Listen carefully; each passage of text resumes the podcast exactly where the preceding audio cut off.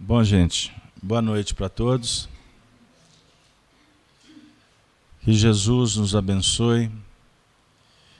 Nós felicitamos, abraçamos a todos os nossos amigos teleouvintes que nos acompanham da rede Amigo Espírita.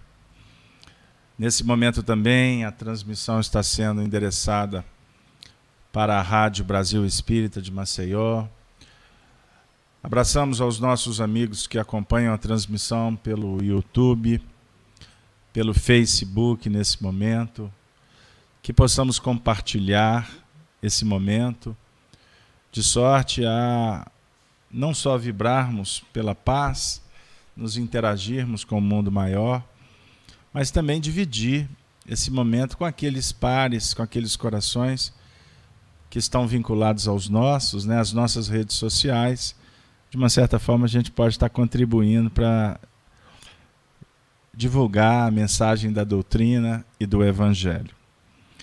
Bom, gente, nós trabalhamos com o Livro dos Espíritos, que é a obra básica da doutrina espírita. Livro esse que foi publicado no dia 18 de abril de 1857 na França. A obra é dividida em quatro partes, sendo que nós estamos trabalhando com a segunda parte no capítulo 1, que é intitulada Progressão dos Espíritos. Na última semana, nós trabalhamos é, até a questão 124. Eu vou ler e já também fazer a leitura da questão 125.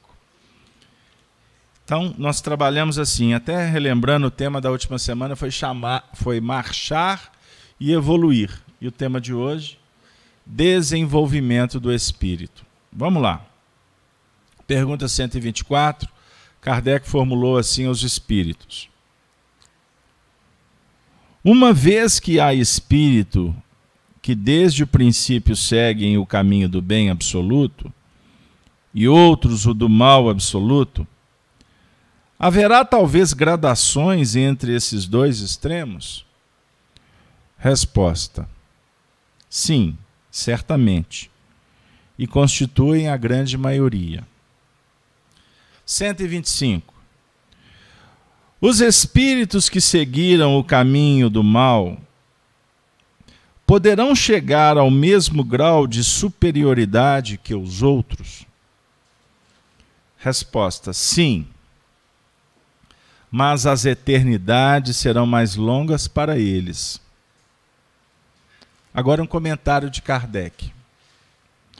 Por estas palavras, as eternidades, deve-se entender a ideia que os espíritos inferiores fazem da perpetuidade de seus sofrimentos, cujo termo não lhes é dado ver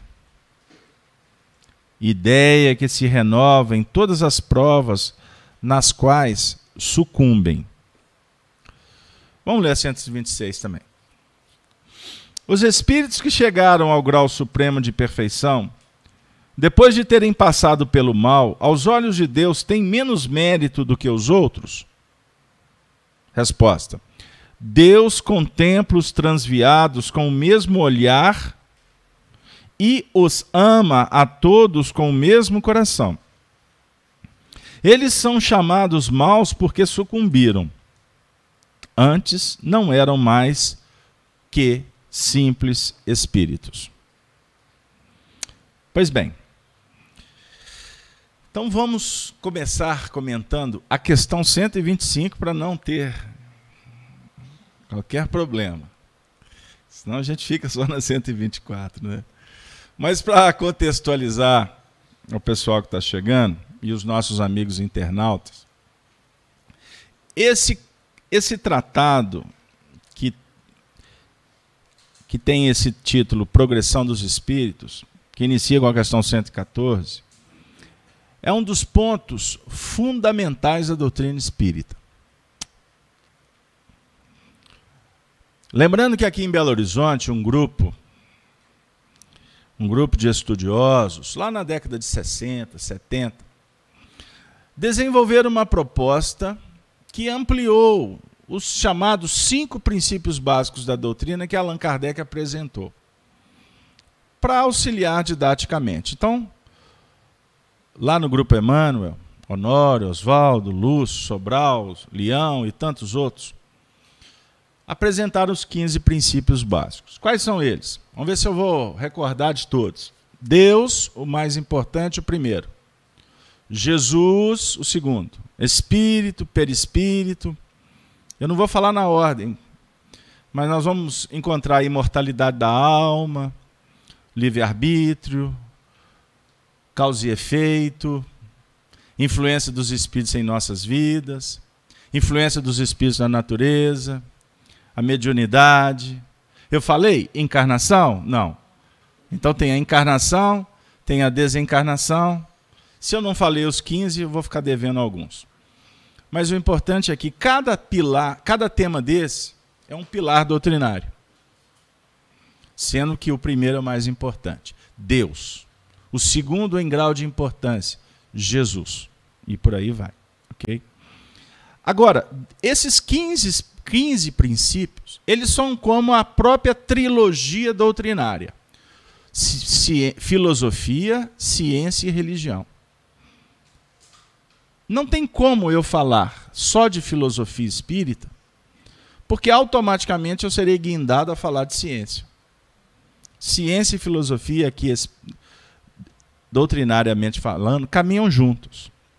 A parte da religião é a parte essencial, é o objetivo, o desenvolvimento do lado espiritual, do senso moral e etc. Ponto. Então, os três pilares, essa trilogia, ela é um conjunto harmonioso, vamos dizer assim. Os 15 princípios básicos, eu posso dizer que a reflexão é a mesma. Porque cada cada tópico desse ele está, ele tem desdobramento nos demais. Certo? Se eu vou falar de Deus, automaticamente o assunto vai se desdobrar nos outros princípios.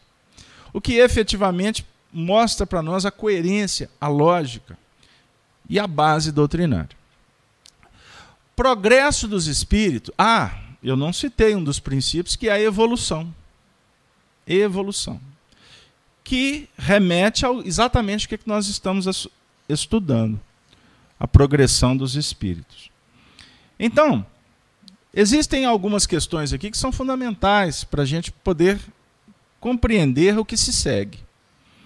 A definir, resumidamente, que os, os espíritos são criados simples e ignorantes. Ponto.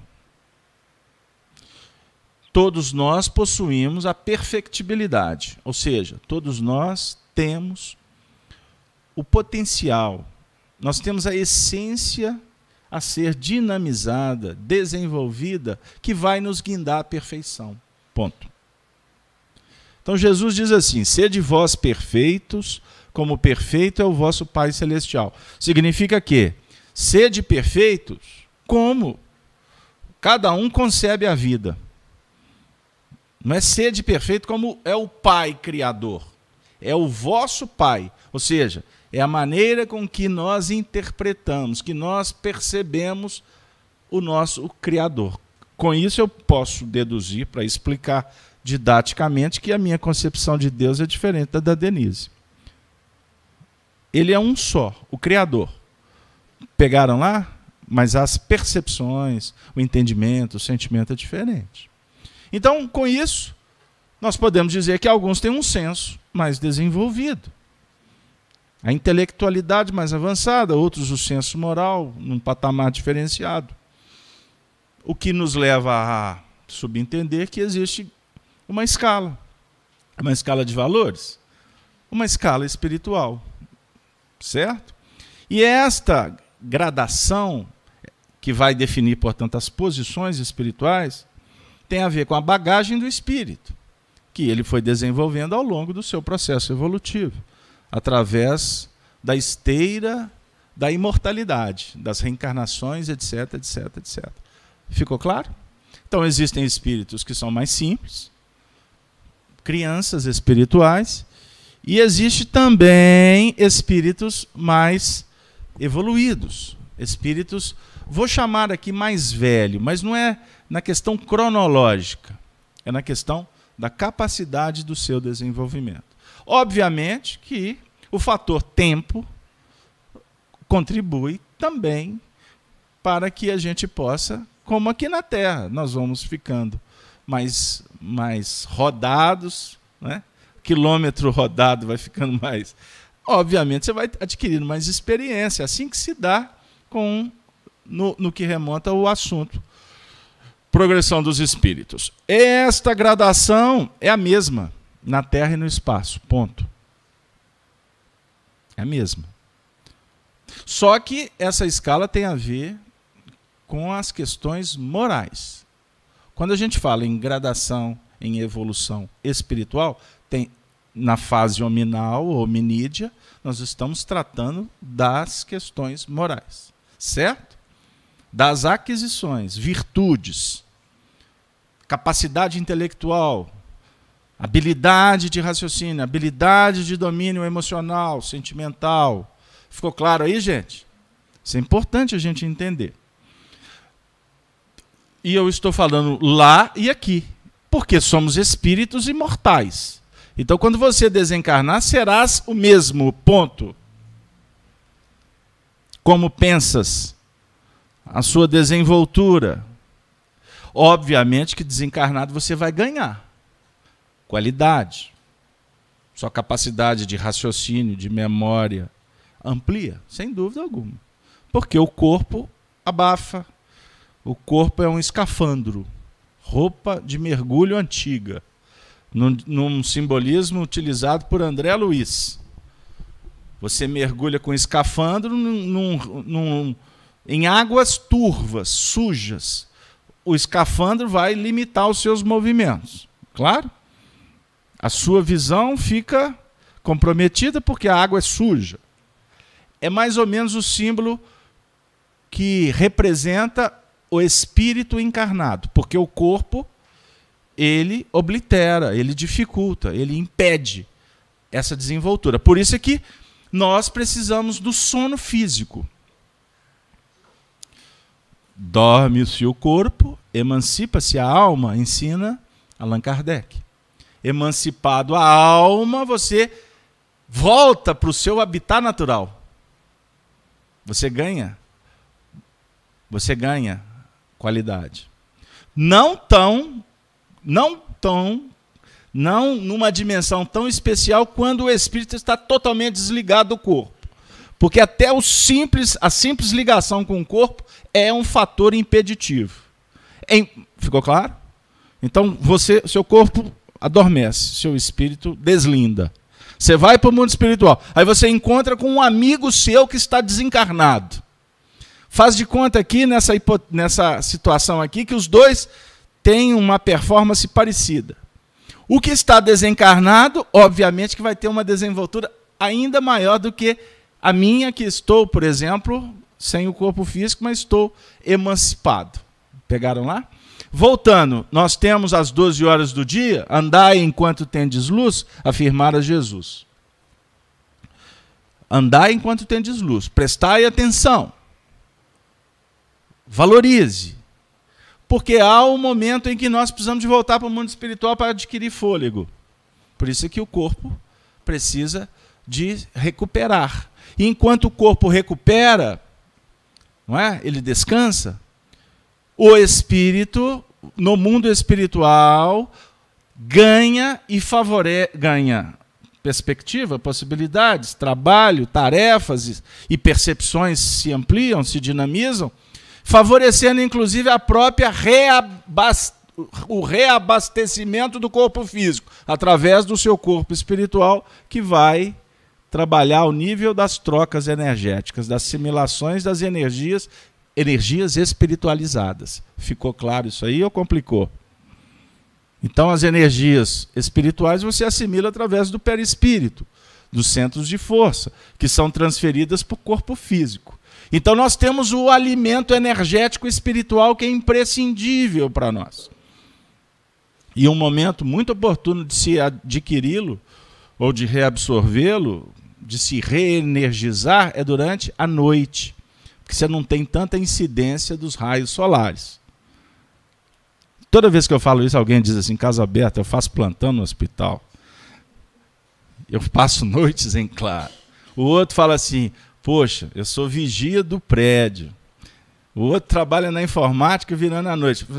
Olha, a providência divina nesses casos dá jeito. Mas perder uma noite de sono para depois recompor é complicado. Principalmente se é deliberado, se nós é que queremos. Mas depois a gente vai entender isso com o tempo. Fiz, fiz o assunto ficou claro aí, Gino? Alguma pergunta? Denise, boa noite. Beto, boa noite. O Júlio, eu acabei de perguntar eh, para ele aqui de onde que ele é e não deu tempo ainda dele responder, mas eu, ele deixou uma pergunta aqui no chat. O espírito emancipa-se sempre que repousamos ou é algo eventual, sempre que se sente necessidade? Sintomático, automático, instintivo. Quem não quer voltar para o seu lar? Nesse sentido, porque quem quer voltar a pular hora, fora de hora, vai estar dando tiro no pé. Entenderam o que, que eu falei? Você não pode precipitar o retorno para o mundo espiritual. Não deve. Mas, emancipado, o espírito automaticamente vai para o mundo espiritual. Agora, ele costuma voltar para o corpo físico quando o negócio fica complicado lá de lá. Ô, gente, quem quiser vir aqui para frente, aqui é mais barato. Hein? Falar assim, oh, mas Caso Alberto paga? Não, então tá bom. Aqui na frente é de graça. Aí atrás é que paga. Quer ver o tumulto que vai gerar? Tô brincando. Entenderam o que eu disse? No mundo espiritual, você pode querer voltar. Rodrigo, você já passou aperto de madrugada e acordou assustado? Que isso? Rodrigo vibrou ali na cadeira, com certeza. Hein? Várias vezes. Você já sonhou quando era pequeno que tinha uma bruxa correndo atrás de você, você não saía do lugar?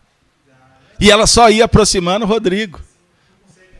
Não consegue andar. Fica lenta para correr, hein? Tem tudo isso. Mas é por aí. Obviamente que no plano espiritual você vai lidar com a sua realidade mental.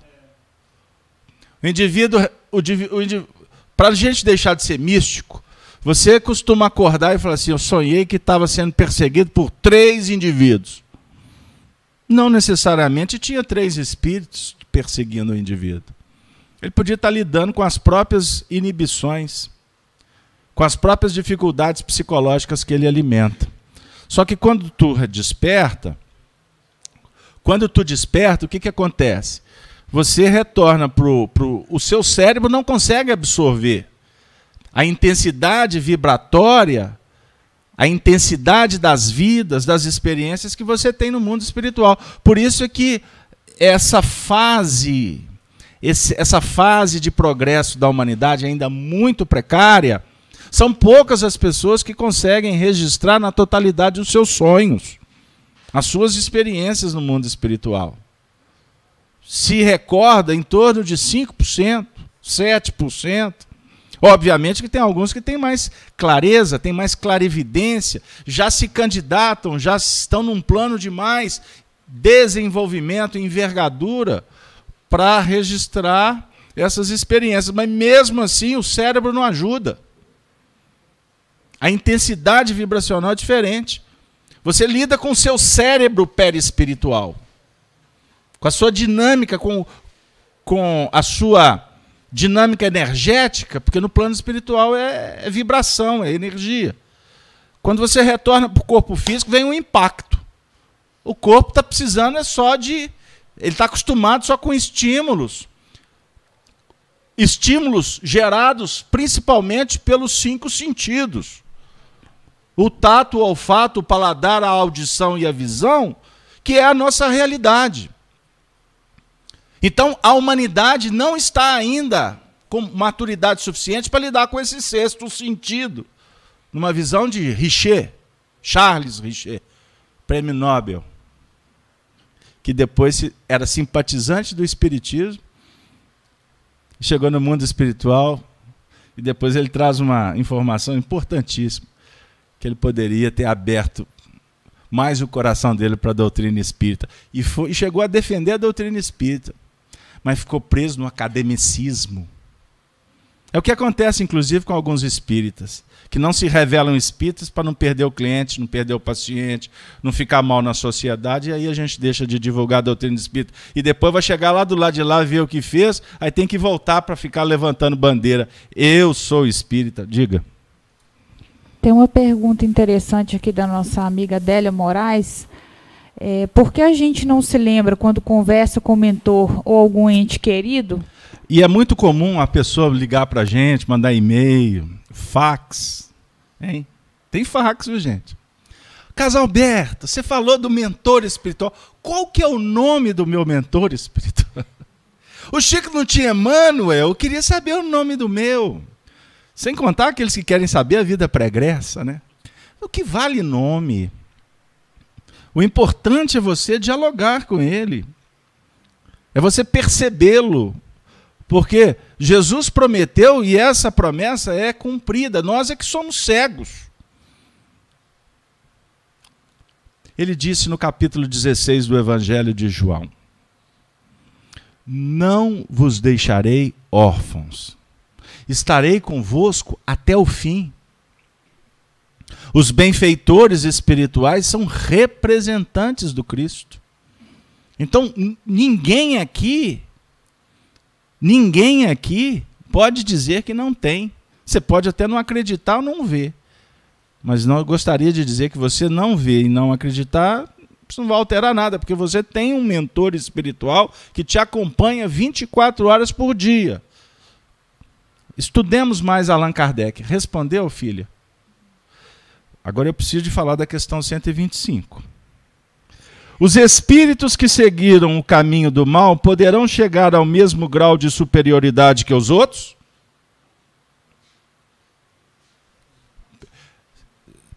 Captaram a pergunta ou quer que repete?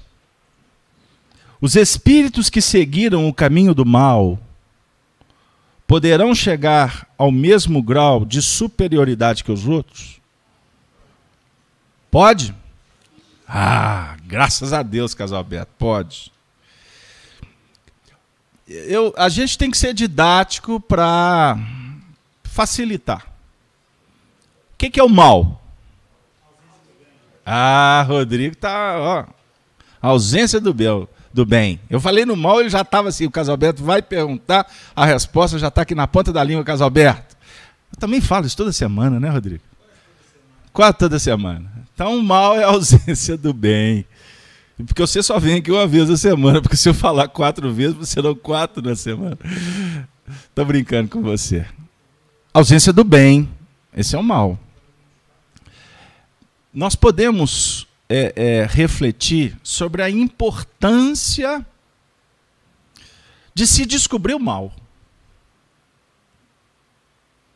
Porque só descobre o mal quando nós somos envolvidos pelo bem. Porque se você está sem operar no bem, supostamente você está achando que está no bem, ou que está bem. Pegaram lá? É muito simples. A dinâmica da evolução é extraordinária.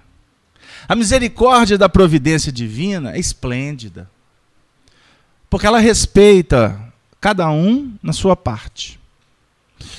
E até eh, me chama a atenção aqui agora o nosso orientador, que Paulo diz assim: que Deus não dá espírito por medida. Não tem medida. É estado. É estado de alma, a descoberta. O cair em si o buscar a revelação, a inspiração, projetar-se ao nível do entendimento com as faixas superiores. Isso se dá por esforço, por estudo, por preparação, por trabalho. Nós batemos muito nessa tecla que seguir Jesus é tarefa para poucos.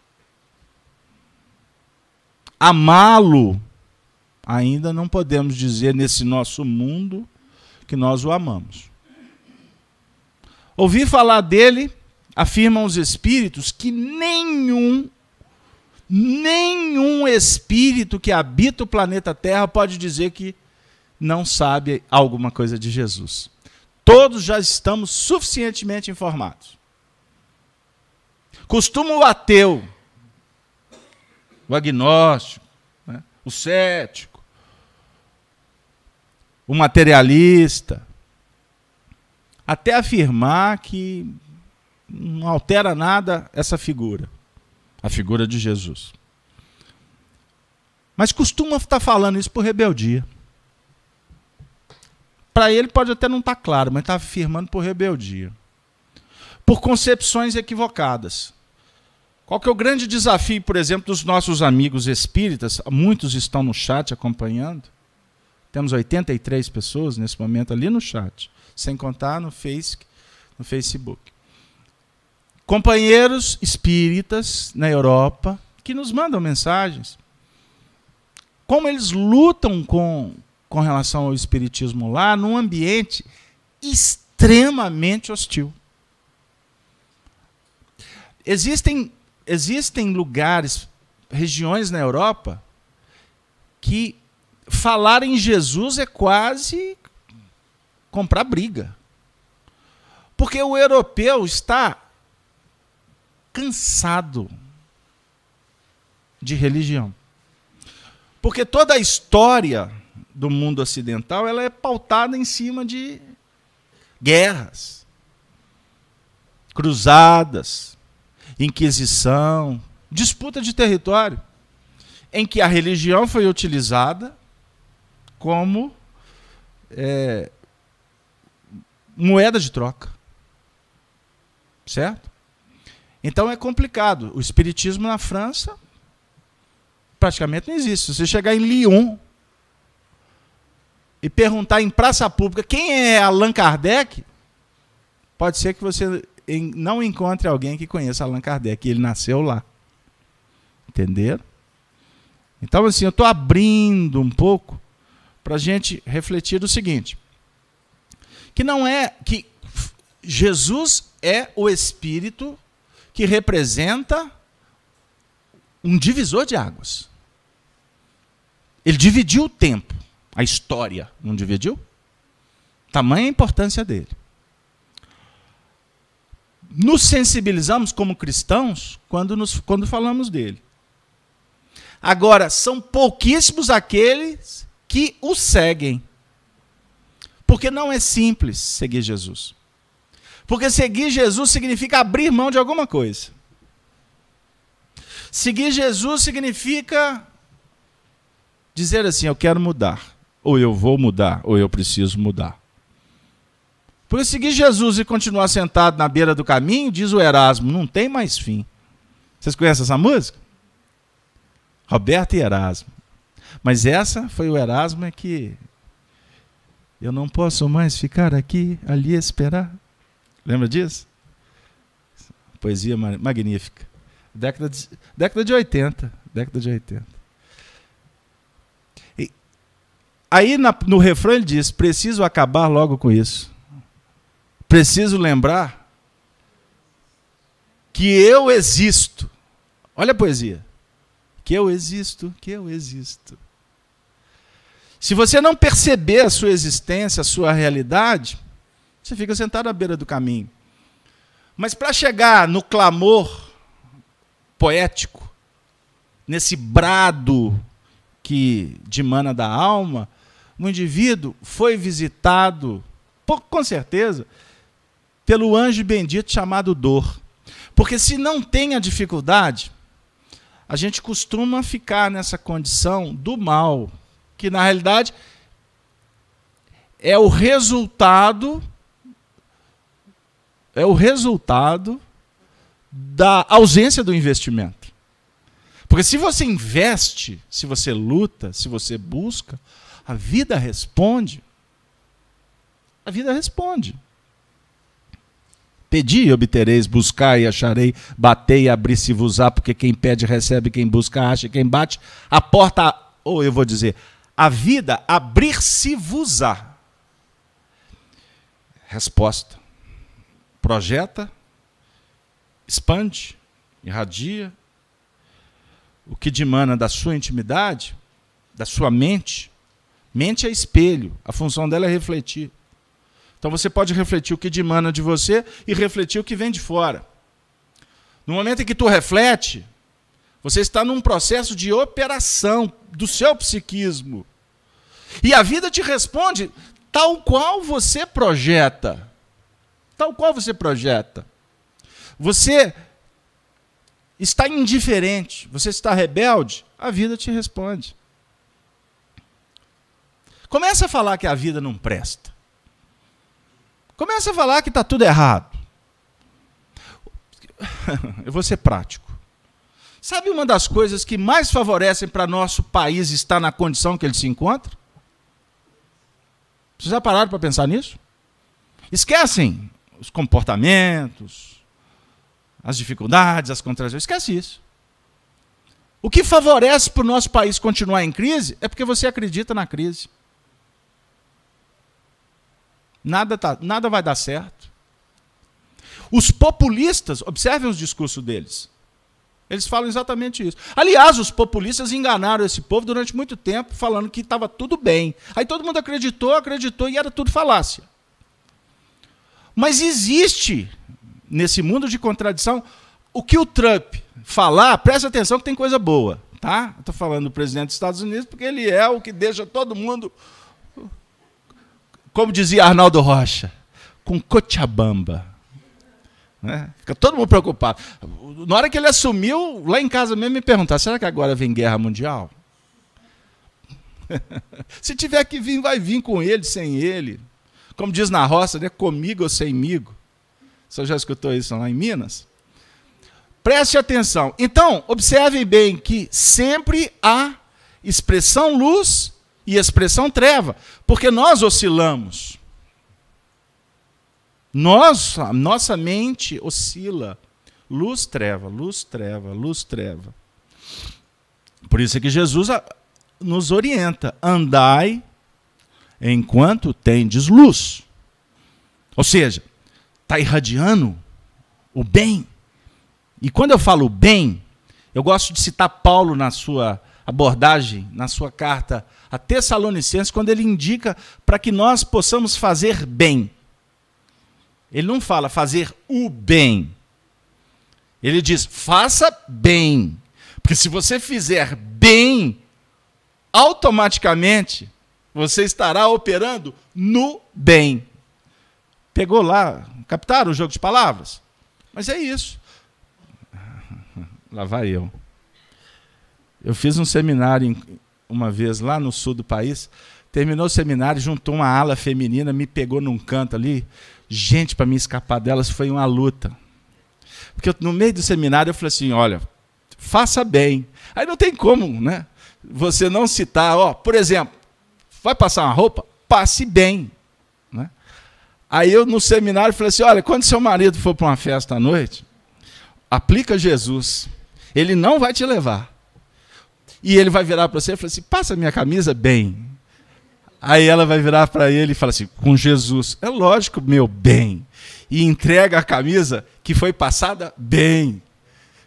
Ah, acabou o seminário, me pegar lá na esquina. Que história é essa, Casalberto? Você misturou Jesus lá em casa? Eu vou passar a camisa para o meu marido ir para a festa? Jamais! Eu falei, você está vendo como é que é difícil seguir Jesus?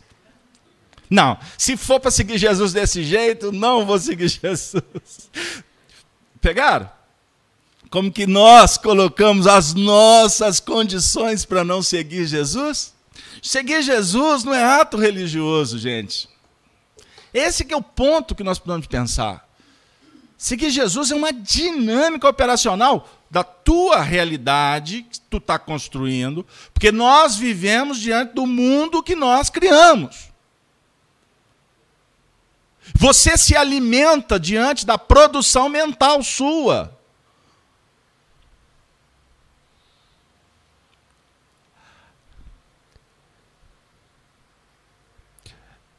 Ok. Jesus diz assim: A minha comida é fazer a vontade de meu Pai que está nos céus. Até hoje a gente não sabe o que, ele está falando. É mais ou menos o que, eu estou tentando explicar aqui de uma forma muito pobre.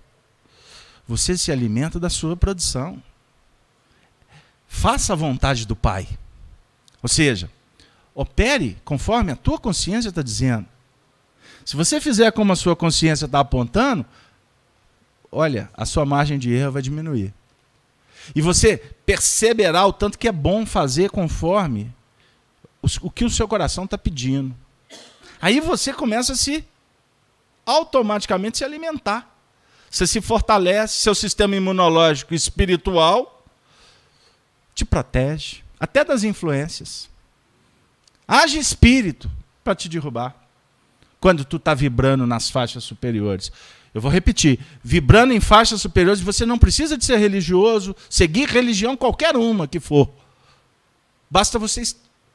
É fundamental que você esteja bem com você mesmo. Então, o movimento que operamos no mal, que volta, hein? A gente, a gente volta. A gente vai, mas a gente volta. No momento em que nós nos distamos, no momento em que nós nos desconectamos destas vibrações que são produtivas, que nos dão qualidade, é? nesse momento de oscilação que nós, nós conspurcamos, que nós desviamos, aí a sua produção passa a ser ineficiente. Aí você começa a se alimentar dos detritos dela. Aí surgem as, as dificuldades do caminho. Aí você vai encontrar sujidade, inseto. Você começa a lidar com vibrações de baixo curso. O que tudo isso, Edivaldo, vai favorecendo para a influência dos espíritos que estão nessas faixas inferiores.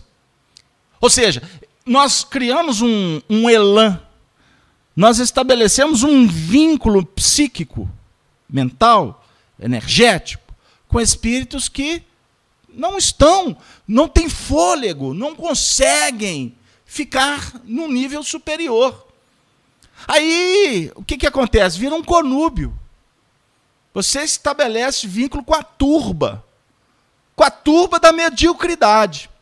Mediocridade no sentido de que o espírito deixa de estabelecer as suas linhas progressistas de libertação, se imanta nas faixas da, da retaguarda, ok? Aí você fica sujeito à lei. O que o Antigo Testamento trabalhava com a ideia da ira de Deus. Você fica sujeito a todos os fenômenos que chegam de fora para dentro e você não consegue dominar. Vocês, mais claro, nós não temos domínio sobre a morte, temos. A morte está a caminho. Não se preocupe, tá, gente? Vocês vão passar pelo feriado. Será? Se alguém desencarnar no feriado, por favor, vão falar que eu sou falso profeta mesmo, que eu sou. Ok? Só para brincar com vocês.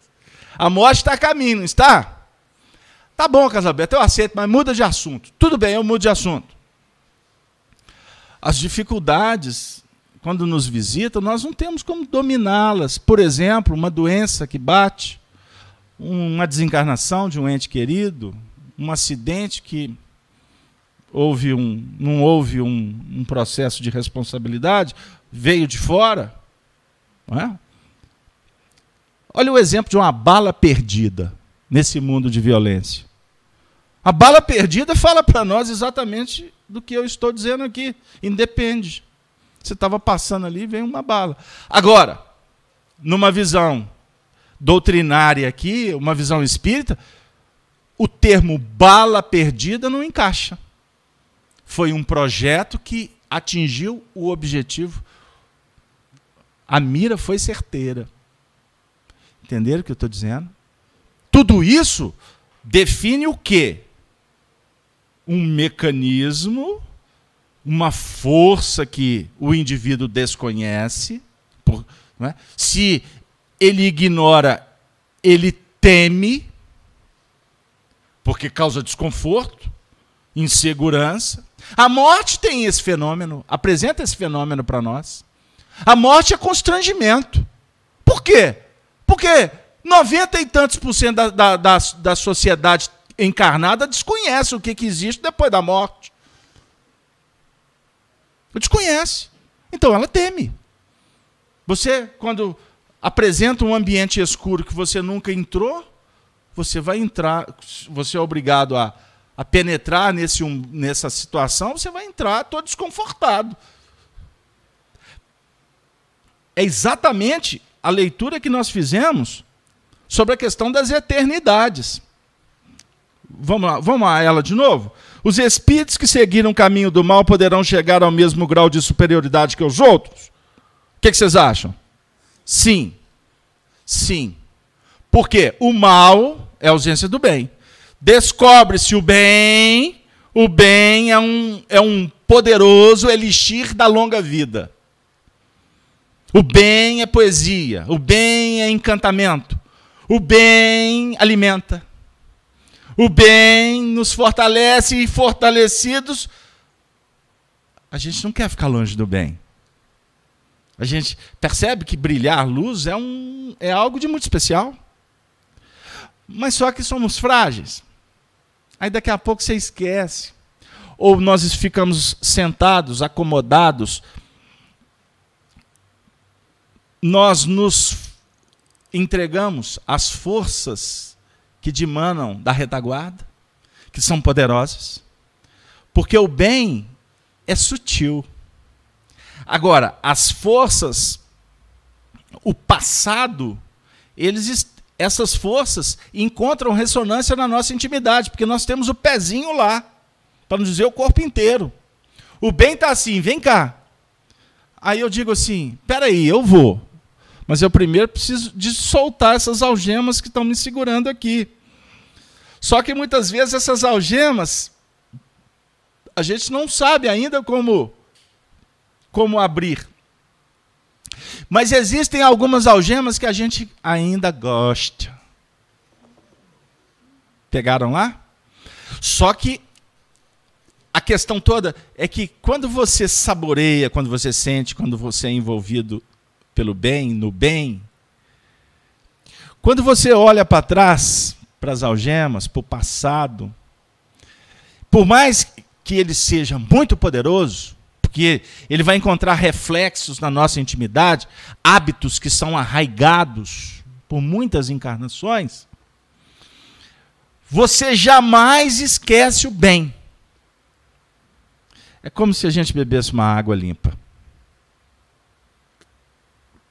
A partir do momento que você saboreia uma água, uma água pura, Todas as vezes que você beber uma água impura, você vai se lembrar da água pura. E quando você se lembra da água pura, alguma coisa dentro da gente fala assim: ai, que saudade que dá. Não é do bate-bate, do disse-me disse, não. Lá no Cafenissa, né? não, ai, que saudade que dá. Opa, peraí, minha alma já sabe. Ela já, de alguma sorte, ela já foi tocada. Então, existe uma manifestação conflitiva dentro da intimidade do indivíduo. E esse conflito, ele se torna um fator importantíssimo, importantíssimo, para que a gente acabe percebendo a necessidade de sobrepor o conflito. Porque ele incomoda. Tem coisa pior do que, do que a, o sentimento de culpa? Tem, gente?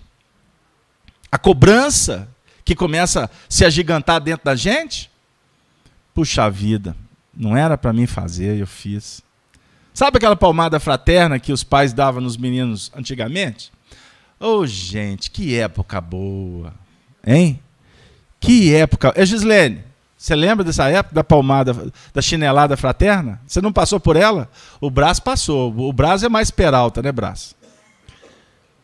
Eu, eu passei foi por várias. Chinelada, era havaiana, azulzinha, era branca por cima, azulzinha por trás. Eu até decorei como é que era havaiana. O nome dela era 34. Jesus.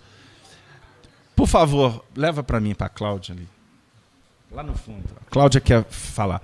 Enquanto o microfone chega para Cláudia, só um pouquinho, tá, Cláudia? Então vamos pensar a importância desse envolvimento para que nós possamos vencer o que nos incomoda. Então, se antes não tinha o conflito, é porque estava sentado na zona do conforto, estava tudo bem. Outro dia eu lembrei de uma história que o Honório Abreu falava muito lá no Grupo Emmanuel, nas nossas manhãs de estudos, pelas manhãs de sábado, quando estudávamos o livro Gênesis de Moisés, o Apocalipse de João, enfim. O Honório falava assim, que quando a gente começa a despertar para as coisas espirituais, começa, tudo complica. Tudo complica. Antes, ia, aí ele falava assim, antes a gente ia para a praia, ficava 15 dias na nossa praia, não é? Porque Mineiro tinha a praia dele, que era o Espírito Santo. Né? Então, Guarapari era nossa. Né? Guarapari, Marataí, isso antigamente, né? Porque agora os, o, o, prefeito de lá não quer os mineiros mais, não. Tem umas histórias assim. São minerada, vocês precisam evoluir agora em outras bandas. Só para brincar, porque mineiro não tem, não, tem, não, não tem mar, né? Então, aí o Honório falava assim: ficava 15 dias na praia. Aí você ia para praia. Aí chegava na praia, abria sombrinha. Aí arrumava aquelas coisas tudo, areia para lá, areia para cá. Aí de repente passava menino correndo. E os meninos correndo na praia, jogavam areia em todo mundo e a gente ficava feliz porque estava na praia. Passava um dia, dois dias, cinco dias. No, embora no décimo quinto dia. No décimo terceiro dia já começava todo mundo a chorar. Tá acabando a viagem. Etc. Aí o Honor dizia o seguinte: aí, para quê? Fomos descobrir doutrina espírita.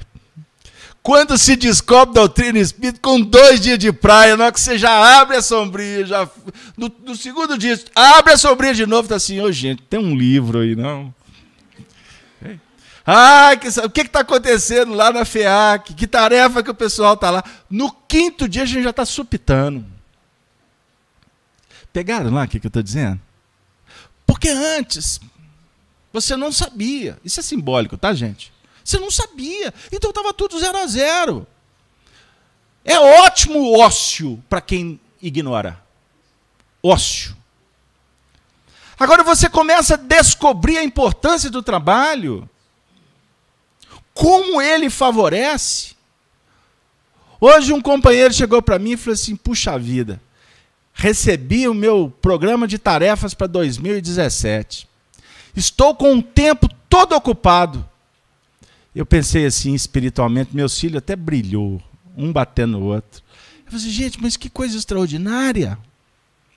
Jesus diz assim: O meu pai trabalha até agora e eu também.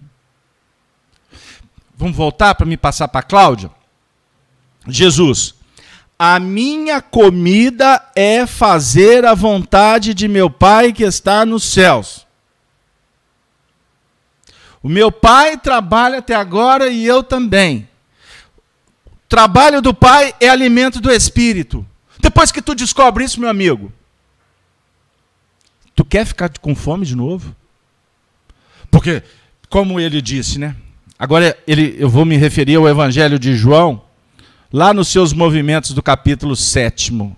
Sexto, sétimo. Sexto ele trata com a mulher samaritana, mas aí ele, ele começa a trabalhar com os fariseus, aí ele chega num ponto dizendo assim, para os fariseus intelectuais, que esse mundo está cheio, produzindo em série, e continuamos mortos moralmente. Ele falou para o intelectual assim: que na época religioso judeu. Vossos, os vossos pais foram mortos. A comida que os vossos pais ofereceram não atende mais. Aí ele até diz mais: Vós tendes por pai o diabo. Isso foi uma das frases mais bombásticas que Jesus soltou. Ele falou para os religiosos: quem são os pais deles? Os profetas. Aqueles que, ao longo da história, receberam as revelações que vieram de Deus. Certo? De Moisés até então, todos os líderes religiosos eram os pais da igreja, os pais do judaísmo. Aí Jesus fala para a classe superior, porque no judaísmo, como nas religiões tradicionais, existe casta, existe hierarquia. No espiritismo não existe, por mais que hajam espíritos que se sentem donos, poderosos. Mas não tem problema, não, eles vão desencarnar. E vai chegar do lado de lá igualzinho à pessoa mais simples do centro. Mas vamos voltar. Aí ele fala para o religioso assim: o doutor lá da UFMG. Ele fala para o doutor do Supremo Tribunal de Justiça. Ele fala para o superior lá do, legis, do legislativo, do executivo. e vira e fala assim: olha eu não estou falando de religiosos, não, tá? Mas eles já estão dentro, né? Automaticamente. Ele fala assim: olha, vós tendes por pai o diabo. Isso era a, a maior blasfêmia.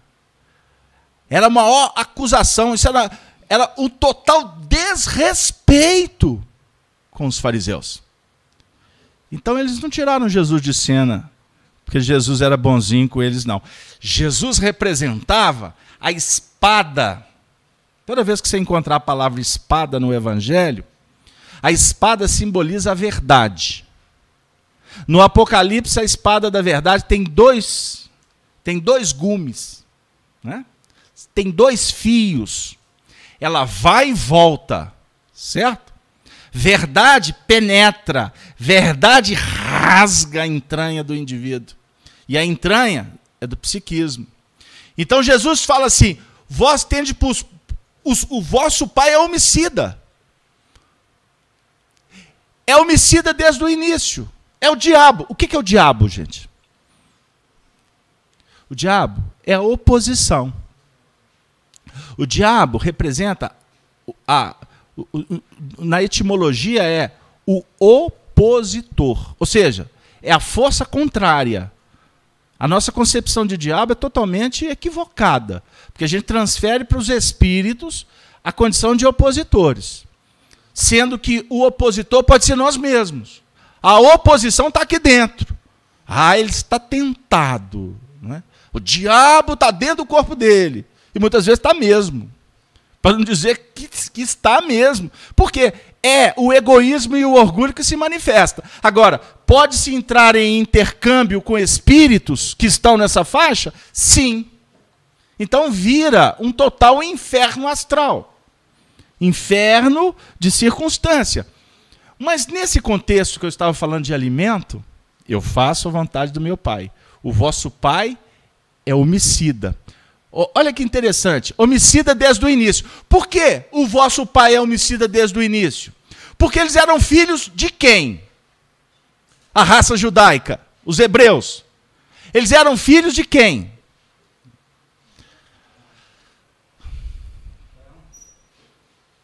Vamos, vamos um pouquinho para trás. Adão. Primeiro homem Adão. O primeiro homem Adão. Adão e Eva tiveram quantos filhos? Ah, ah agora está ficando bom, Casabel. Nós vamos para o paraíso. É, aí tem maçã, tem tudo isso. A Caim matou quem? Abel. Certo? Então, todos eles são descendências de quem? Se o Abel morreu, só sobrou Caim. Então, nós somos descendência de Caim, que é assassino desde o início. Caim que adulterou todos os princípios morais, éticos, toda a educação que ele recebeu dos pais, Adão e Eva. Vai, caso aberto, mas então é verdade a história de Adão e Eva? É símbolo de raça, é símbolo de história mas também é símbolo, é símbolo daquela, daquele, daquele pai que a gente vai criando e alimentando durante os tempos. Esse pai somos nós mesmos. Pegaram lá? Como é que a história vai ficando interessante? Nós temos por pai o diabo.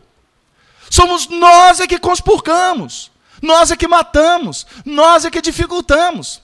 Aí Jesus diz assim: Eu sou o filho do homem. Eu vim para que tendes vida e tende em abundância. Aí Paulo de Tarso diz assim: Não é possível a vitória sem o sangue de Jesus Cristo. Aí o pessoal falou assim: Ah, o sangue que ele. O sangue, no sentido do símbolo, do sacrifício, do esforço, do trabalho que nós precisamos de implementar para para sobrepujar, para vencer o pai homicida que está dentro de nós e que a gente não quer abrir mão dele.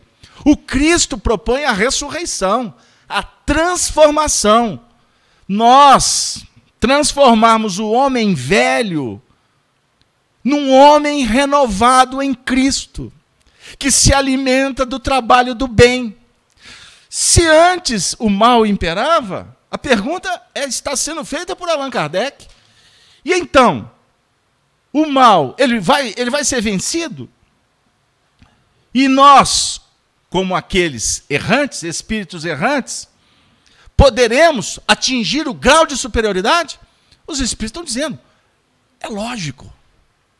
Porque todos, na escala evolucional, todos, nós passamos, nós iniciamos numa esteira de plena ignorância, a gente não sabia.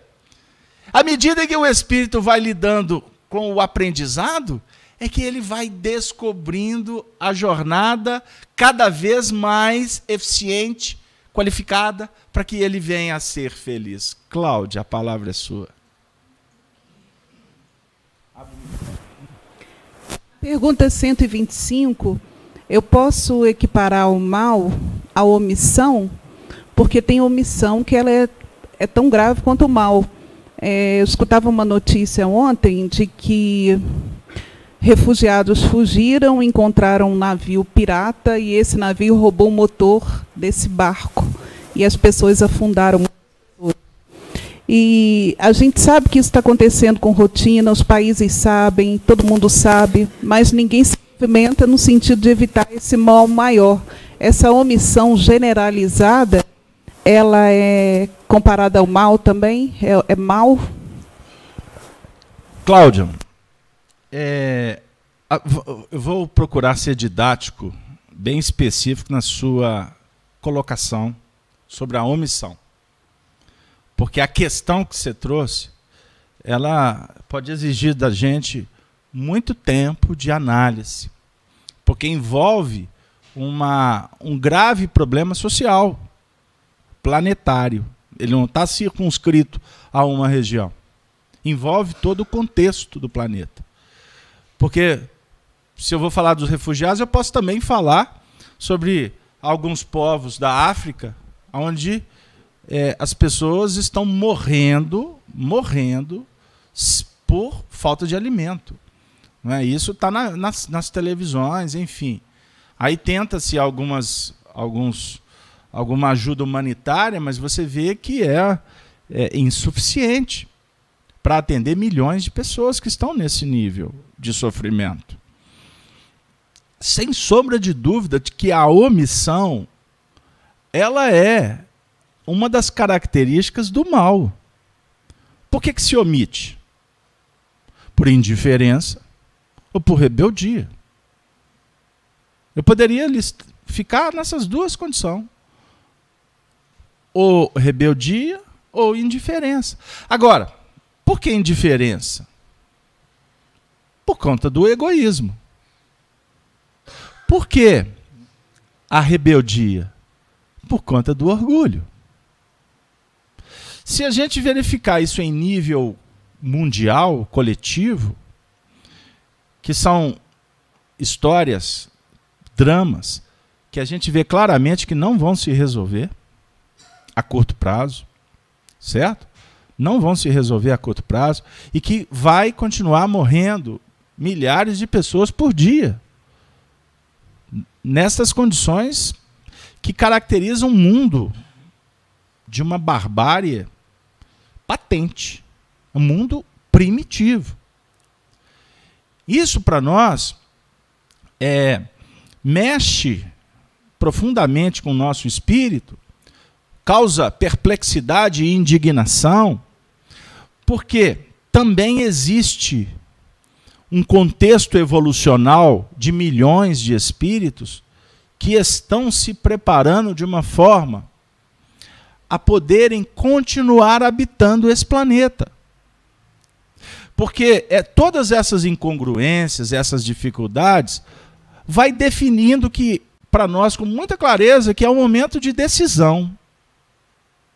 É um momento de escolha, de seleção.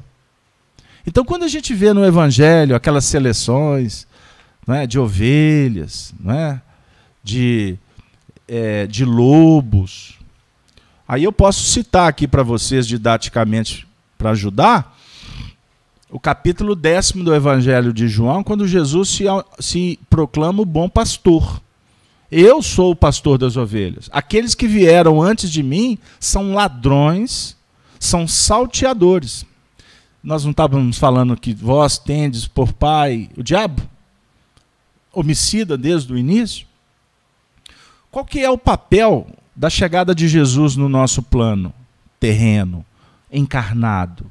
E depois, e antes dele, enviando apóstolos, os profetas, depois dele, sempre enviando missionários, até atingir o clímax com a vinda de Allan Kardec, né, que marca a, a vinda de Allan Kardec marca um início histórico de um novo ciclo, de uma nova etapa em que a humanidade caminha para a renovação. Agora, tolo, tolo é aquele que espera que esta renovação aconteça em alguns séculos. Isso é rasgar, rasgar a didática da evolução. Então nós, nós estamos vivendo um momento que o Chico, lá na década de 40, falou que a gente chegaria num instante em que o mundo estaria de perna para o ar. Perna para o ar. O Chico falou assim. Na época, você falou assim, por que, que é perna para o ar?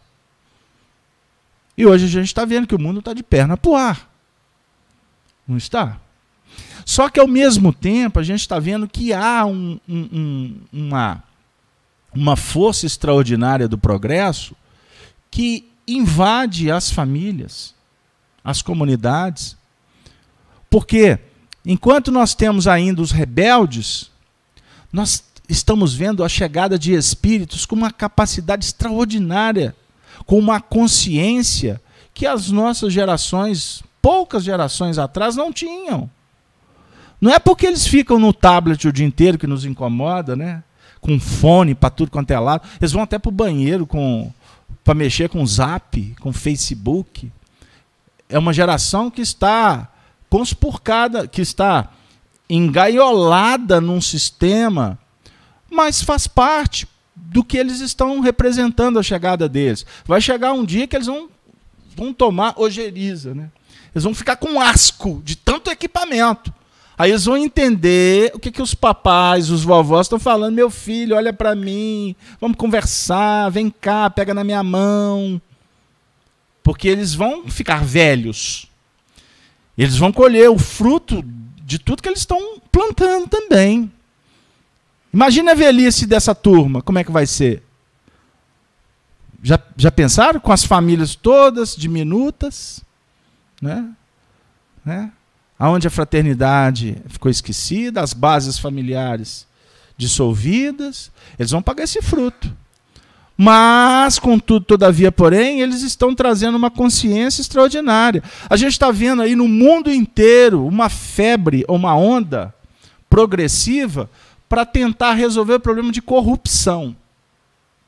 Isso é, o Brasil é campeão, graças a Deus. Graças a Deus, nós, por isso é que Jesus é brasileiro. E os espíritas, ufanistas, empolgados, o Brasil é o coração do mundo e a pátria do evangelho, e fica assim. É? Eles estão vendo até a sede do Espiritismo Mundial aqui em Brasília. Agora eu acho que eles já estão até revendo. Né? Até revendo. O coração do mundo tem que ser o Brasil mesmo. As características do nosso país a base da nossa sociedade, do, do, das três raças que representam o sermão da montanha, os simples, os índios, os injustiçados, os negros, os que têm sede de justiça, os degredados. Os, o, a trilogia que fundamentou esse povo são os portugueses, os índios e os negros da África. Os escravos, né? Não vou falar negro, vou falar os escravos. Escravos. Então, isso estabelece o que? Uma ordem de um ambiente que iria e que acolhe pessoas do mundo inteiro. Porque Jesus está dizendo para o mundo inteiro assim: vinde a mim, todos que estáis cansados e sobrecarregados, que eu vos aliviarei. Vem para o Brasil. Porque aqui nós vamos encontrar um laboratório extraordinário de evolução. Você vai poder roubar, você vai poder enganar. Mas ó, vai chegar um ponto que o negócio vai ficar tão sério que os espíritos do alto vão começar a lavar a sujeira. E a lavagem vai ser a jato. Pegaram? Deu aí? Então nós estamos, vamos refletir, nós estamos acolhidos aqui por Jesus. Lugar nenhum no mundo oferece esse acolhimento que Jesus oferece para nós no Brasil. Isso é fato. Mas aí, Cláudia, faz de conta que aqui tivesse es dirigentes espiritualizados. Porque não pode ter. Não pode ter. Porque dirigente espiritualizado, coitado, eles vão para a cruz, não vai esperar a, a, a Páscoa, não, tá? Vai ser no carnaval mesmo, eles vão para a cruz. Ok? Mas imaginemos que tivemos um, líderes sensíveis. Ah, então tá, tá morrendo muita gente refugiada. Vamos trazer todo mundo para o Brasil. Aliás, aqui tem acolhido muitas pessoas. Mas vamos trazer todo mundo. Isso vira um caos. Como é que você vai administrar? É difícil você administrar os que já estão assentados. Você traz uma coletividade. Se você não tem uma estrutura para isso, como por exemplo a Alemanha poderia apresentar, mas nós sabemos, eu vi isto na Alemanha. Eu presenciei como que é complicado, minha filha. Você caminhar pelas ruas, pelos pelos, pelos aeroportos, por estações, pelas, pelas cidades com um mundo de gente que não trabalha, que não tem disposição de trabalhar, que são andarilhos, Imagine o alemão que tem a disciplina como ponto fundamental de evolução, lidar com isso. Então, a gente tem que ter muito cuidado para não julgar, porque as coisas não são simples. E te digo mais: estes corações refugiados, que estão desesperados por conta da ignorância total, da guerra, da imbecilidade, da treva que, que caracteriza a violência, a intolerância, o fanatismo, seja ele religioso, etc, etc, etc, nós não podemos esquecer que eles também estão debaixo de uma lei chamada causa e efeito, ação e reação. Eles estão procurando a Europa. A Europa está pagando o preço. Qual o preço que a Europa está pagando? Por ter dizimado, por ter tirado tudo que eles tinham, por invadir, por buscar recursos não foi? Agora eu queria dizer para vocês, para todos nós, para a gente pensar, tá? Não estou fechando nada. Certo? Estes que estão sofrendo, uma grande maioria deles são os mesmos que foram invadir. E hoje, eles estão querendo fazer o caminho de volta. Estão enfrentando todas as barreiras do preconceito que eles, que nós impusemos para os povos daquelas regiões. Desde a época do Império Romano. Vou mais longe. Do grande Império Egípcio. Roma, posteriormente, os que deram continua, continuação às invasões. Então, quando você vê alguém desesperado querendo vida qualidade, uma condição básica de sobrevivência, compete a alma sensível agir. Agir. A omissão é grave responsabilidade. Certo? Então, por exemplo, você tem o poder. Poder. Que a autoridade é do alto. Você tem o poder, você tem caneta, você tem um emprego. Não é? Te colocaram lá. Não pense você que quem entrou lá no Supremo Tribunal foi indicado por A por B. Ele está lá porque a providência divina assinou o termo, assinou a, a admissão. Este que é o presidente do nosso país, chegou lá porque houve uma autorização do alto, como a, antecedor, ante, a que antecedeu e etc, etc.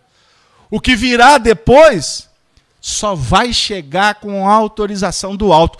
Por isso que nós devemos tomar muito cuidado nos juízos de valores que nós estamos estabelecendo, na crítica, muitas vezes na irreverência, até no, nas brincadeiras, porque a gente não sabe, ninguém nesse mundo tem autoridade para entrar na intimidade de quem quer que seja e, e, e avaliar qual que é o nível, qual que é o grau do erro do indivíduo. O mal, o bem, é o entendimento de cada um. Tem coisas que são básicas? Tem, sem dúvida. A evolução dos povos já define para nós que o planeta já poderia estar numa situação muito diferente. A Organização das Nações Unidas, quando foi criada para tentar acabar de vez com a guerra, ela acabou se transformando no mais um órgão institucional que atende interesses políticos. E quem tem mais poder, ele age conforme ele quer. E os outros que se subjugam. Porque existe um jogo de interesse muito grande. Aí poderia se haver uma grande, um grande pacto para resolver esse problema? Sem dúvida nenhuma. Basta querer. Agora eu te pergunto: basta querer resolver o problema do aquecimento global? É interesse para eles acabar com esse aquecimento global? Isso é para a gente pensar. Aí, vamos, vamos pegar, vamos trazer, vamos nos posicionar como aqueles que estamos recebendo os efeitos. Os efeitos do aquecimento global, das crises econômicas, quando falta o recurso para você comprar o remédio. É? É, é algo de agressivo você ver pessoas que se aproveitam de determinadas posições. O indivíduo antes tinha um salário que era um salário normal de qualquer cidadão, e, de, e em poucos anos ele fica milionário. E fica tudo por isso mesmo. Mas como que o indivíduo, se você for somar o salário dele em tantos anos, como é que é possível o indivíduo de uma hora para outra ficar milionário? Mas Está tudo bem, politicamente, vamos nos manter corretos. Aí você vê uma série de incongruências, de contradições, que se nós não tivermos um olhar que está vinculado com os princípios da fé, da imortalidade, do progresso, da lei de causa e efeito, ou, ou seja, da evolução e desse intercâmbio entre os espíritos, nós não somos uma, uma comunidade que estamos circunscritos ao planeta Terra. O planeta Terra recebe espíritos pelo viés da reencarnação, o planeta Terra está exportando espíritos para outros mundos. Espíritos que se redimem, obviamente vão habitar em esferas mais qualificadas. Espíritos que estão perdendo a oportunidade aqui, por julgar fora uma série de oportunidades, eles são filhos de Deus e irão ter a mesma oportunidade. Serão levados, talvez, por um, um, um presídio de segurança máxima de verdade. Não são os daqui. Porque os daqui entram de um jeito, isso é pior, né? Não tem uma história assim? Mas eles vão ser levados para situações que eles possam progredir Eles vão deixar de ter o microfone, o micro-ondas, a televisão, o carro, o controle remoto, não é? Eles vão ter que começar de novo, esquecendo tudo, mas vi vivendo num lugar inóspito, numa situação difícil. A alma desses corações como as nossas vão novamente se movimentar porque eu quero beber água limpa. Eu quero novamente ter conforto. Eu quero ter oportunidade de me intercambiar com as pessoas com mais facilidade. Esse negócio de ficar comunicando com código de fumaça não dá mais, não. Pegaram lá? Ficar correndo de dinossauro, imagine. Estou brincando, não estou? Não, eu estou falando sério. Vou ter que ficar disputando as tabas, as lideranças. Aí você vai para um ambiente desse, um espírito que já tem uma, uma noção das questões operacionais de uma cidade, chega num lugar desse, ele vai ser líder. Em breve, ele está comandando, ele vai ser guerreiro, ele vai começar a se movimentar muitas vezes sem esses conceitos do certo e do errado de um mundo mais evoluído, mas ele vai ter que recomeçar e com um anseio muito grande de voltar para as estrelas, voltar para o ambiente que antes ele se sentia em casa. É o símbolo da vida dos faraós do Egito, quando mandavam construir as suas naves. Enchiam de recursos a barca, o alimento, as provisões, porque eles sabiam que iriam voltar para o reino, para o zimbório maior, ao encontro das estrelas. Navegantes da imortalidade e estas histórias foram sendo divulgadas nos tempos, até chegar num momento do clímax maior com Jesus, quando disse: Não se turbe o vosso coração. Credes em Deus, credes também em mim. Na casa de meu pai há muitas moradas, se não fosse assim, eu vou-lo teria dito. Vou preparar-vos lugar o progresso da humanidade, essa matéria, é algo de. É algo de é um fator muito envolvente que nos faz pensar com muito cuidado na misericórdia da providência divina. Ouçamos Allan Kardec quando diz assim, na conclusão do livro dos Espíritos: prestemos atenção porque encaixa de uma forma ajustada nesse momento da reunião. O progresso da humanidade tem o seu princípio na aplicação de lei de justiça, amor e caridade. Essa lei é fundada na certeza do futuro. Tirai essa certeza e lhe tirarei sua pedra fundamental Dessa lei derivam todas as outras, porque ela encerra todas as condições da felicidade do homem.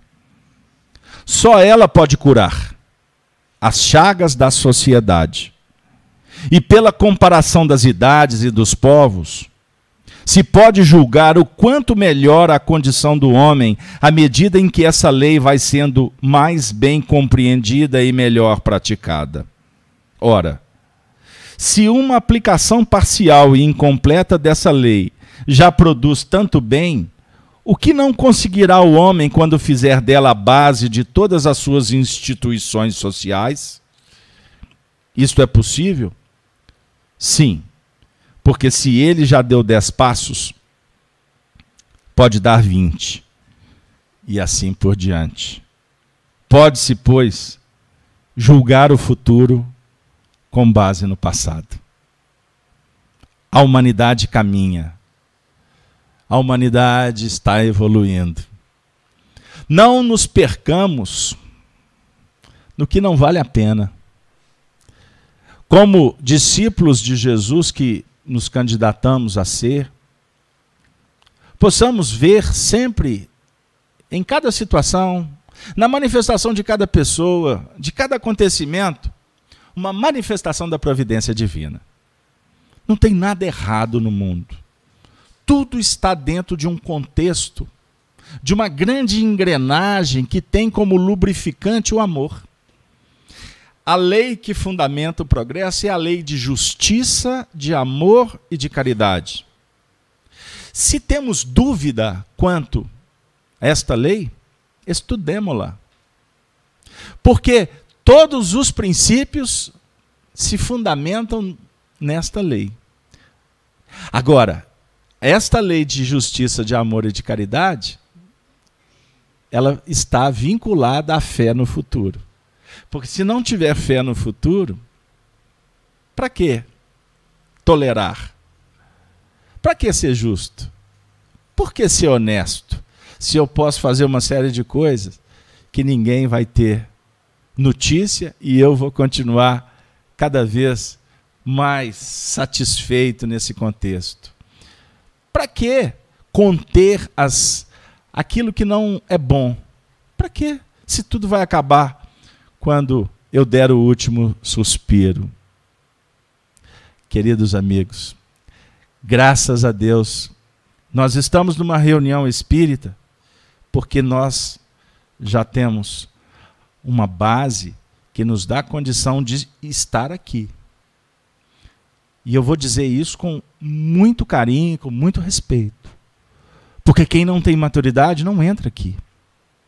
Não vai perder tempo assistindo o vídeo. A doutrina espírita, como fala Allan Kardec, ela não é uma doutrina para quem duvida dela. A doutrina espírita, ela não veio para convencer o materialista para bater de frente, para convencer quem quer que seja. A doutrina espírita é a essência, é a alma de todas as religiões. No dia que os homens perceberem isso, o mundo será diferente. Porque a doutrina espírita é a única doutrina que nos mostra de onde viemos, a importância do que estamos fazendo e para onde nós vamos, sem se pautar numa fé cega. Porque a fé com Allan Kardec é raciocinada, mas ela é intuitiva, ela não é acadêmica. A fé espírita racional não tem fôlego com intelectualidade. E muitas vezes, como espíritas, costumamos cursar, frequentar, falar de espiritismo uma vida inteira e continuamos cegos muitas vezes guiados por outros cegos ou, ou guiando outros que também estão vibrando na mesma cegueira. Jesus afirma que o reino dos céus é dos puros de coração. Bem-aventurados os que têm puro o coração, porque eles verão a Deus. Purifica-te, não exteriormente. Purifica-te, não para vender imagem, para convencer, para vender ingresso, encher plateia, ser admirado, bajulado. Purifica a tua alma. Sinta, sinta a presença de Deus nos teus caminhos. Lembra-te, que Jesus é o amor não amado que continua nos amando, sem exigir absolutamente nada da gente. Segui-lo é uma opção sua. Agora nós podemos dizer, de alma e coração, que não existe nada, absolutamente nada no mundo que substitua, que compare com o amor do Cristo. Nós estamos nesse planeta porque Ele nos acolheu. Nós nos soerguemos do ontem porque Ele nos abraçou. E se nós estamos ansiosos pelo futuro, é porque Ele está conosco dizendo: Ide, Ide, porque eu estarei convosco até o fim. Não desanimes. Não temas. Não sinta. Não permitas que a melancolia, o desespero, invada a tua alma. Tenha confiança. Porque dias melhores estão a caminho. Não tenhamos dúvida. A humanidade irá se soerguer. E nós poderemos contribuir para que isto aconteça. Primeiro, soerguendo e iluminando a nós mesmos, e envolvendo a todos que estão conosco. Já estaremos fazendo muito. Imaginemos se 10% de 7 bilhões topassem essa tarefa. Era o suficiente, não é, Eduardo? 7 bilhões. Seriam quantos milhões, Marco? 700 milhões. Seria suficiente para mudar o mundo. Mas a conta não é bem assim. E o tempo do Senhor, ele não caminha na mesma velocidade dos nossos anseios. O tempo do Senhor é diferente. E a semeadura se faz nos locais mais distantes, envolvendo aqueles corações que a sociedade costuma não dar nada por eles. Foi o que Jesus fez. Ele escolheu um lago simples, uma comunidade de pessoas desconhecidas, sua mãe e seu pai eram pessoas do povo. E ele ali foi recebido com muito amor. E por isso e também por isso ele distribuiu esse amor e com doze discípulos ele foi capaz de mudar as concepções. E chegamos no tempo, chegou a hora destas concepções se tornarem realidades. Em você. Haja, faça, trabalhe conforme Ele tem nos orientado. Que você vai poder deitar a cabeça no travesseiro e se sentir em paz. Porque Ele vai estar te dizendo assim: Bem-aventurados sois vós, meu filho, por ter sido misericordioso. Haja com misericórdia. Só isso é, é o suficiente. Que Deus nos abençoe. Muito obrigado aos nossos irmãos do chat. Eu vi que você iria trazer uma participação, mas eu peço que desculpas, porque o tema hoje nos exigiu trabalhar numa dinâmica que não favoreceu tanto a, a, interatividade. Mas anote as questões e na próxima semana a gente, quem sabe, vamos trabalhar com elas. Conseguimos trabalhar a questão 125. Semana que vem nós vamos fazer a 126, se Deus quiser. Tenham todos um, um bom feriado. Feriado para nós é motivo de preparação, de descanso, de harmonia, de entretenimento familiar. Porque o ano de 2017 é pródigo. Ele vai apresentar muitas oportunidades de crescimento para todos nós, se nós quisermos. Mas podemos optar por mamon e abrirmos mão da festa dos céus. Mas isso é de cada um. Seja agora, seja depois, a gente vai aprender a acertar. Um beijo no coração de todos.